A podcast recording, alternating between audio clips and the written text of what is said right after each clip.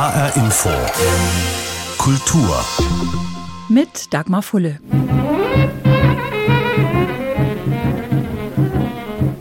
Das Bühnenbild ist ein Dschungel. Von oben hängen riesige Palmenblätter herab. Ein weißer Mann im weißen Anzug mit weißem Tropenhelm läuft durchs Bild. Im Hintergrund arbeiten spärlich bekleidete schwarze Menschen. Quer über der Bühne liegt ein umgestürzter Baum. Drumherum sind Lianen drapiert. Dann turnt sie herunter. Josephine Baker. Sie trägt einen knappen BH, einen Rock aus Bananen und tanzt zu dieser Musik den Banana Dance 1927 in den Pariser Folies Bergère.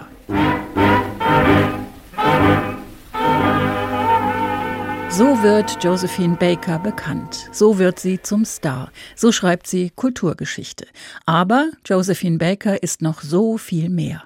Eine Ausstellung in der Bonner Bundeskunsthalle über sie und ihr Leben heißt Freiheit, Gleichheit, Menschlichkeit und zeigt sie als Widerstandskämpferin und Bürgerrechtlerin, als selbstbewusste Geschäftsfrau, als Vorbild für viele, die nach ihr kamen, als Muse der Kunst, als Ikone der queeren Community und als französische Nationalheldin. Das alles hat den größten Teil ihres Lebens ausgemacht. Trotzdem, wer ihren Namen kennt, denkt nach wie vor meistens zuallererst an die Tänzerin im Bananenrock. Warum verbinden die meisten Menschen Josephine Baker ausschließlich damit, obwohl sie sie ja gar nicht selbst erlebt haben, denn es ist ja fast 100 Jahre her, dass sie so aufgetreten ist. Katharina Krobasik, Kuratorin der Ausstellung in der Bundeskunsthalle, meint, ich glaube, weil das natürlich etwas sehr Ikonisches ist, auch wenn wir es aus der heutigen Zeit ganz anders und sehr kritisch betrachten als ein sehr sexistisches und rassistisches Bild. Aber Josephine Baker bediente in den 20er Jahren äh, mit diesem Bild natürlich auch bestimmte Afrika-Klischees, die es damals gab. Sie als Afroamerikanerin trat sozusagen als Afrikanerin auf, um diesem Wunsch des Publikums nachzukommen. Es hat sich tatsächlich über viele Jahre so erhalten, es war natürlich viel aufregender, viel exotischer in Anführungszeichen, die Auftritte im Bananenröckchen, als das, was später kam und zwar nach nicht mal so vielen Jahren. Denn wenn man die gesamte Karriere von Josephine Baker betrachtet, 50 Jahre auf der Bühne, sie tritt im Bananenröckchen nur drei Jahre auf. Und danach geht es über zu immer mehr glamouröseren Roben. Aber trotzdem ist dieses anscheinend so ikonisch und so exotisch, wie gesagt, in Anführungszeichen, dass es in unserer Wahrnehmung auch geblieben ist. Hat Sie das nicht gestört, dass Sie als Mitarbeiterin dieser Revue, die ja auch im Gesamten so angelegt war, diese Revue Nègre, all diese Klischees, diese ja auch teilweise romantischen, exotischen natürlich Vorstellungen von Afrika bedient hat? Wir müssen uns zurückversetzen in die Mitte der 20er Jahre. Josephine Baker kommt aus den USA, aus einem Land, in dem sie Segregation erlebt hat, in einem Slum aufgewachsen ist und sie kommt nach Paris in diese liberale Stadt der 20er Jahre und ergreift dort eine Chance. Sie wird dort nicht mehr der Segregation ausgesetzt. Das heißt, ihre Hautfarbe, die bis dahin wie ein Makel in Anführungszeichen war, das ist ihre große Chance, weil sie eben die Möglichkeit hat, diese Klischees zu bedienen. Aus unserer Sicht heute natürlich ist das alles sehr seltsam, aber in den 20er Jahren war das eine große Chance, ein Schritt in die Richtung einer phänomenalen Karriere und den hat Josephine Baker ergriffen. Geboren wird sie 1906 in St. Louis als Freda Josephine MacDonald. Ihre Mutter arbeitet als Waschfrau. Mit dem mutmaßlichen Vater, dem Schlagzeuger Eddie Carson, ist sie nicht verheiratet. Josephine wächst in Armut auf, lebt als Teenager auf der Straße. Mit 13 heiratet sie zum ersten Mal, mit 15 zum zweiten Mal. Sie verlässt ihren Mann, als sie ihr erstes Engagement als Tänzerin in New York bekommt, behält aber seinen Nachnamen Baker. New York in den 20er Jahren, das ist ein Zentrum der Musik. Es gibt unzählige Jazzclubs. Billie Holiday tritt hier auf, Bessie Smith, Louis Armstrong, Cap Calloway oder Duke Ellington. Trotzdem verlässt Josephine Baker die Stadt und geht nach Paris. Denn, so sagt Ausstellungskuratorin Katharina Krubasik, man muss sich klar machen, dass man unterscheiden musste zwischen den People of Color, die Stars waren, aber die gleichzeitig als Privatpersonen diese Segregation dennoch erlebt haben. Das heißt, auch Stars wie Bessie Smith zum Beispiel konnten Lokale nicht besuchen als Privatperson. Sie wurde durch Hintertüren rausgebeten nach ihren Auftritten. Das erlebte Josephine Baker selbst noch in den 30er Jahren, als sie nach Amerika zurückkommt, als großer Weltstar, überall gefeiert, auch in New York gefeiert, auch in den Vereinigten Staaten gefeiert, aber trotzdem kriegt sie kein Zimmer im Hotel, trotzdem muss sie die Restaurants hinten betreten und insofern war für sie diese große Möglichkeit, in ein Land zu gehen, wo eben die Segregation, natürlich gab es Rassismus, den gab es auch in Europa, auch in Paris, aber eben keine Segregation und somit Möglichkeiten, sich zu entfalten. Und in unserer Ausstellung zeigen wir auch, dass es kein Phänomen war, Josephine Baker, sondern dass viele, viele afroamerikanische Frauen diese Chance ergriffen haben, nach Paris gegangen sind. Pilotinnen, Dichterinnen, Lehrerinnen, Bildhauerinnen, afroamerikanische Frauen, die sozusagen diesem Weg gefolgt sind. Wie müssen wir uns das Leben und die Gesellschaft in Paris dieser Zeit vorstellen? Also war das wirklich ein so liberaler, freiheitlicher Ort? Also Paris ist in den 20er Jahren natürlich eine kulturelle Hauptstadt Europas, ein liberaler Ort tatsächlich, nicht frei von Rassismus. Aber, das erzählt Josephine Baker selbst, sie staunt über die Tatsache, dass sie von einem weißen Kellner bedient wird im Restaurant. Sie schwärmt davon, wie sie behandelt wird.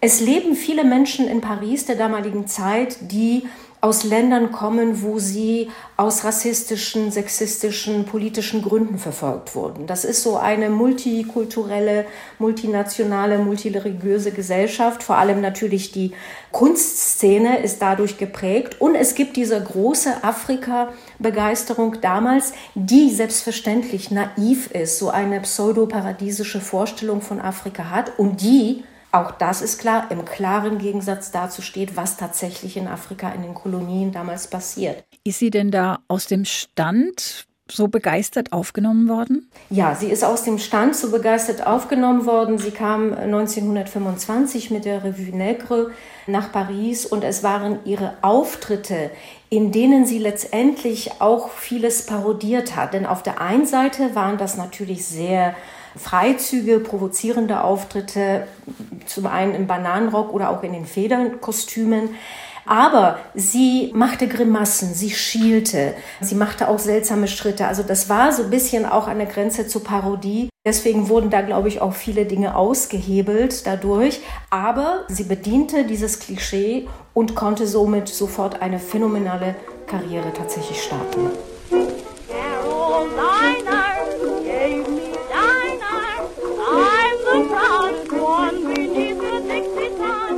Kleiner Ausschnitt aus der ersten Aufnahmesession von Josephine Baker 1926 in Paris. Im selben Jahr eröffnet sie ihren eigenen Nachtclub. Sie wird die erfolgreichste US-amerikanische Künstlerin in Frankreich und nicht nur dort. Die sensationellste Frau, die ich je gesehen habe, soll Ernest Hemingway gesagt haben. Sensationell ist sie nicht nur auf der Bühne, sondern auch als Geschäftsfrau. Sie bringt ein Haargel namens Baker Fix auf den Markt, das Sonnenöl Baker Oil und zur Körperpflege die Baker Lotion. Und das rund 100 Jahre, bevor die heutigen Fans bei Konzerten nicht nur T-Shirts ihrer Idole kaufen können, sondern auch Taschen, Jacken, Socken, Kaffeebecher, Schals oder Mützen. Hat Josephine Baker am Ende gar das Merchandising erfunden? ich glaube, äh, sie hat es nicht wirklich erfunden, aber es ist etwas, was sie natürlich auszeichnet und was, glaube ich, da eine große Rolle spielt, auch im Zusammenhang mit den Merchandising-Produkten, ist diese Selbstermächtigung, Dinge in die Hand zu nehmen. Das macht sie zum Beispiel, indem sie Autobiografien schreibt und ihr Leben auch so in die Hand nimmt. Was geht in die Öffentlichkeit? Indem sie präsent wird in zahlreichen Produkten, auf Schallplattenaufnahmen, in Filmen. Sie ist die erste afroamerikanische Schauspielerin, die eine Hauptrolle in einem Tonfilm übernimmt, in dem Film Zouzou mit Jean Gabin in Frankreich in den 30er Jahren. In Amerika wird er überhaupt nicht ausgestrahlt, dieser Film. Also all diese Schritte sind auch ein Schritt zur Selbstermächtigung, zur Emanzipation. Sie nimmt das Leben selbst in die Hand und steuert es und das macht eben so etwas Besonderes tatsächlich aus Josephine Baker. Nochmal kurz zurück zu den frühen Bühnenauftritten. Die mhm. gab es ja nicht nur in Paris, sondern auch auf Tourneen in Wien zum Beispiel und auch in Berlin.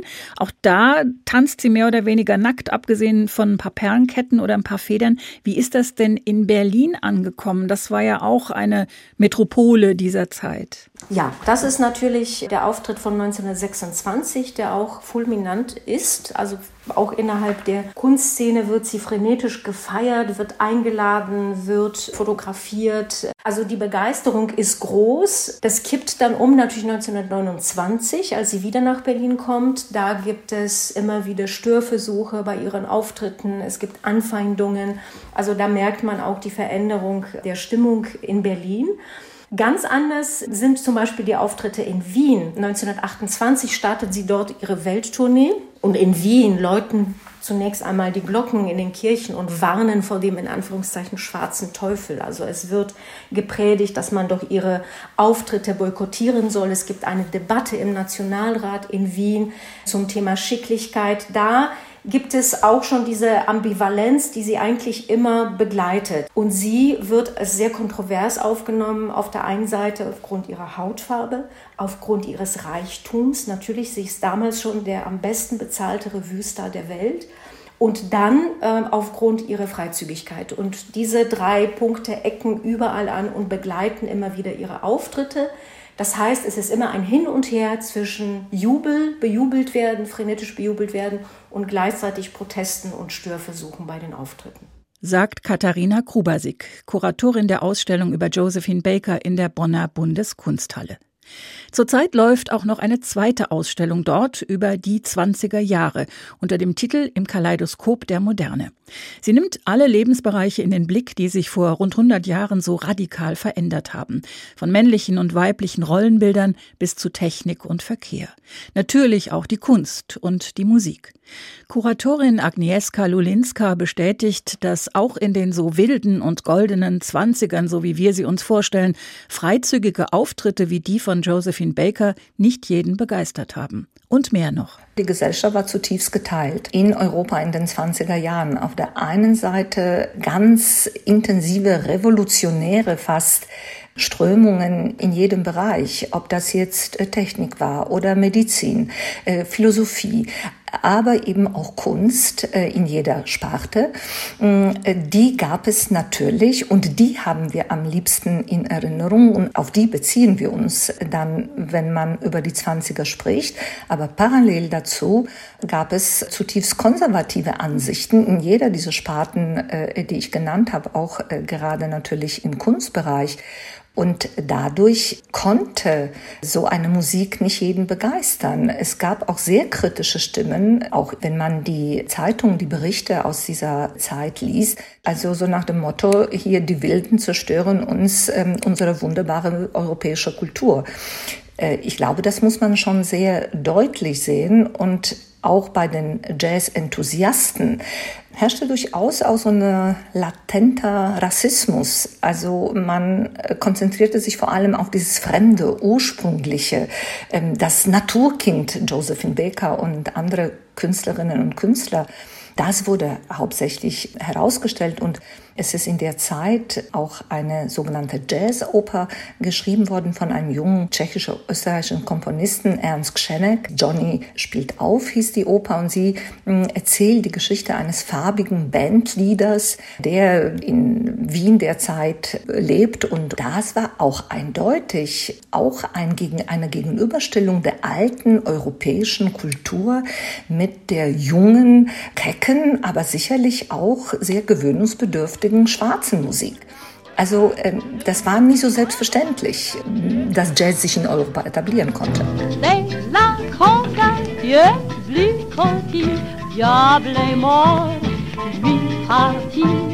La Conga Blicouti, aufgenommen von Josephine Baker 1936 und vor einigen Jahren wieder zu hören gewesen in Woody Allens Film Midnight in Paris. Josephine Baker lebt schließlich dauerhaft in Frankreich. 1937 wird sie französische Staatsbürgerin und engagiert sich wenige Jahre später in der Resistance im Widerstand gegen Hitler. Ja, sie hat tatsächlich den Aufruf von Charles de Gaulle zum Widerstand sofort aufgenommen und hat äh, zunächst einmal gearbeitet für den Geheimdienst, hat Nachrichten in ihren Partituren geschrieben in unsichtbare Tinte mit sich geführt. Das klappte anscheinend deswegen, weil sie oft eher bei Kontrollen nach Autogrammen als bekannte Persönlichkeit gefragt wurde und weniger jetzt nach Papieren oder weniger wurde bei ihr durchsucht, vermute ich mal. Später geht sie nach Französisch-Afrika und tritt dort als Truppenunterhalterin auf. Und da fängt auch ihr großes Engagement für Freiheit und, und Gleichberechtigung auf. Sie soll nämlich auftreten vor amerikanischen Soldaten, zum einen vor Weißen und dann der zweite Auftrag vor Schwarzen. Und dann sagt sie, das geht gar nicht. Wenn, dann gibt es nur einen Auftritt. Ich trete vor Weißen und Schwarzen auf und kommentiert das mit den Worten, wenn es nicht möglich ist, anzuerkennen, dass es weiße und schwarze Soldaten in der amerikanischen Armee gibt, dann hat dieser Kampf gegen Hitler überhaupt keinen Sinn. Und hat das denn geklappt? Gab es ein gemeinsames Konzert? Ja, ja, das hat geklappt. Das hat auch dann bei ihren nächsten Besuchen in Amerika in den 40er Jahren, ich glaube Ende der 40er Jahre, hat sie das auch durchgesetzt. Sie hat ja auch in ihrer eigenen Familie oder mit ihrer eigenen Familie da ein Exempel statuiert. Sie hatte keine eigenen Kinder, sie hat aber zwölf Kinder adoptiert aus allen möglichen Ländern, nannte das ihre Regenbogenfamilie. Was waren da ihre Beweggründe? Ihre Beweggründe waren sicherlich der Wunsch ähm, zu zeigen, dass man miteinander leben kann, ohne dass die Hautfarbe, die Religion, das kulturelle Umfeld, das Geschlecht, die sexuelle Orientierung eine Rolle spielen. Und indem sie zwölf Kinder aus verschiedenen Ländern, aus verschiedenen Kulturkreisen, verschiedener Hautfarbe, verschiedene Religionen adoptiert hat, die mit ihr zusammengelebt haben auf dem Schloss Les Milans in, in Frankreich, in der Dordogne, wollte sie sozusagen belegen, ja, das funktioniert, das geht. Sie hat ihnen auch entsprechende Erziehung angedeihen lassen. Sie durften also ihre Religion weiterhin pflegen und haben auch eine entsprechende Erziehung bekommen. Das war ihr großer, sehr ehrgeiziger Plan, ein gut gemeinter Plan natürlich, eine tolle Idee, die dann so ein bisschen schwierig in der Umsetzung war. Josephine Baker war sehr viel unterwegs, weil sie für ihre viele Aktivitäten als Kämpferin für die Menschenrechte Geld sammeln musste und das führte zu vielen, vielen Auftritten, um das Geld zusammenzutragen. Um die Kinder kümmerte sich dann eher ihr Ehemann Joe Bouillon und weniger tatsächlich Josephine Baker. Aber auch wenn sie im Alltag nicht immer Zeit hat für ihre Kinder, sie liebt sie über alles. Und wenn sie könnte, würde sie noch viele mehr bei sich aufnehmen, sagt Josephine Baker einmal in einem Interview auf Deutsch. Ich habe zwei neue Kinder und äh, es ist schade, ich kann nichts. Hunderten, Hunderten, Hunderttausend Kinder. Ich liebe die ganzen Kinder der Welt. Ich bin eine Mutter. Ich bin eine Mutter, sagt Josephine Baker und singt damals auch auf Deutsch über ihre Regenbogenkinder. Sie lebt mit ihrer großen Familie in einem Schloss namens Les Milandes in der Dordogne, wo bis heute eine Ausstellung über sie zu sehen ist. Auch wenn sie das Schloss am Ende verliert und es zwangsversteigert wird. Die zwölf Kinder von damals sind fast alle in bürgerlichen Berufen gelandet. Sie sind Gärtner und Versicherungskaufmann geworden, Steuerbeamtin und Stewardess, Tischler oder Bankkaufmann. Mit einer Ausnahme. Brian Baker ist Schauspieler und Autor. Er sagt, die Geschwister haben über all die Jahre immer Kontakt zueinander gehalten. Er erinnert sich daran, dass Josephine Baker immer bemüht war, von ihren Kindern ausschließlich als Mutter gesehen zu werden, auf keinen Fall als ehemaliges Revue-Girl. Und er erinnert sich, meine Mutter hat versucht, die Spuren ihrer Vergangenheit zu verwischen. Ihren leiblichen Vater hat sie nie gekannt. Dass sie als Achtjährige als Dienstmagd zu Weißen gegeben wurde, weiß man noch. Aber sie wollte vertuschen, was sie zwischen 13 und 18 Jahren erlebt hat. Zum Beispiel, als sie St. Louis verließ und nach New York ging. Angeblich hat sie die ersten zwei Nächte im Central Park schlafen müssen. Auch wenn das Spekulationen sind, wir können nicht wissen, ob sie nicht vergewaltigt wurde oder ob Männer sie nicht ausnutzten, als sie ihre allerersten Jobs als Aushilfstänzerin hatte. Über ihre persönlichen Dramen hat sie nie etwas erzählt, auch nicht uns Kindern. Dabei hat das Pogrom in St. Louis, bei dem 1917 bis zu 100 Schwarze ermordet worden sein sollen, sie als Elfjährige und ihren späteren Kampf gegen Rassismus zutiefst geprägt.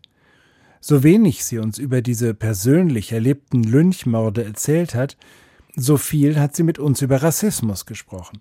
Sie hat uns vermittelt, immer gegen Diskriminierung kämpfen zu müssen, Dabei hat sie uns auch geschildert, wie sie 1963 an der Seite von Martin Luther King am Marsch auf Washington teilgenommen hat. Dieser Tag, der Tag des Marsches auf Washington, ist der glücklichste Tag ihres Lebens, sagt Josephine Baker vor den rund 200.000 Menschen, die sich vor dem Lincoln Memorial versammelt haben, um gleiche Rechte für Schwarze zu fordern. Um Martin Luther King zu hören mit seiner Rede I Have a Dream und auch sie. Miss Josephine Baker. I want you to know that this is the happiest day of my entire life. And as you all must know, I have had a very long life, and I'm 60 years old. Sourire, oui, sourire tous les jours, sourire, toujours.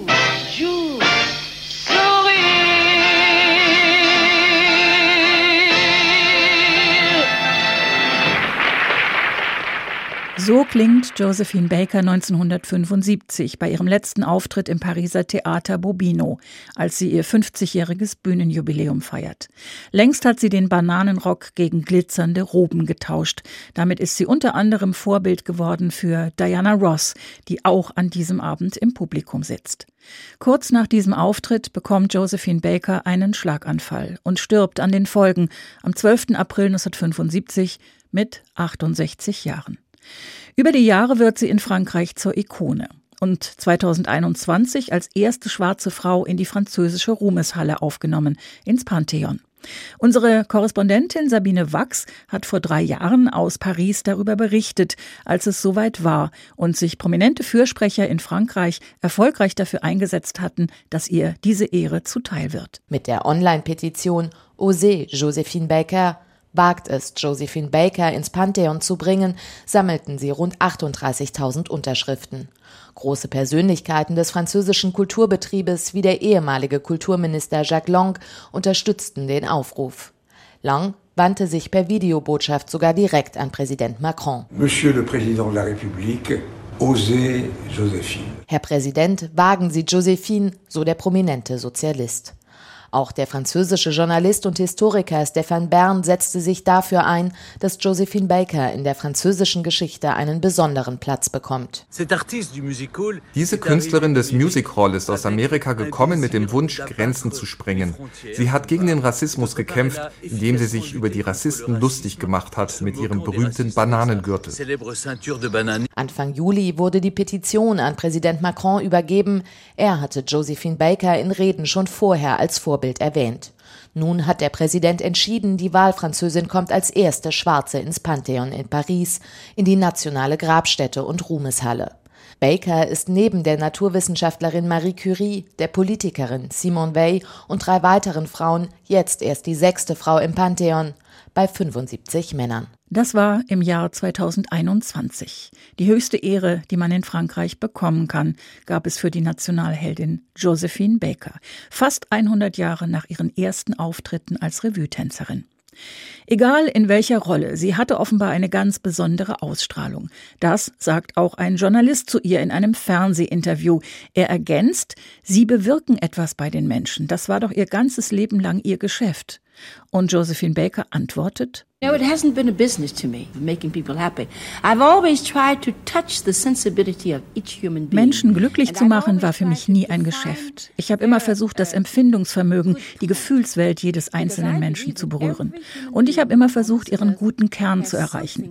Denn ich glaube, dass jeder Mensch auf dieser Welt etwas Gutes in sich trägt.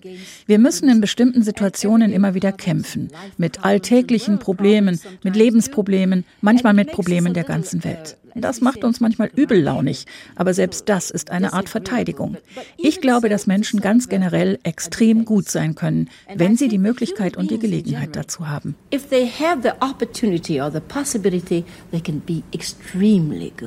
sagt Josephine Baker 1971 in einem Interview mit dem norwegischen Fernsehen.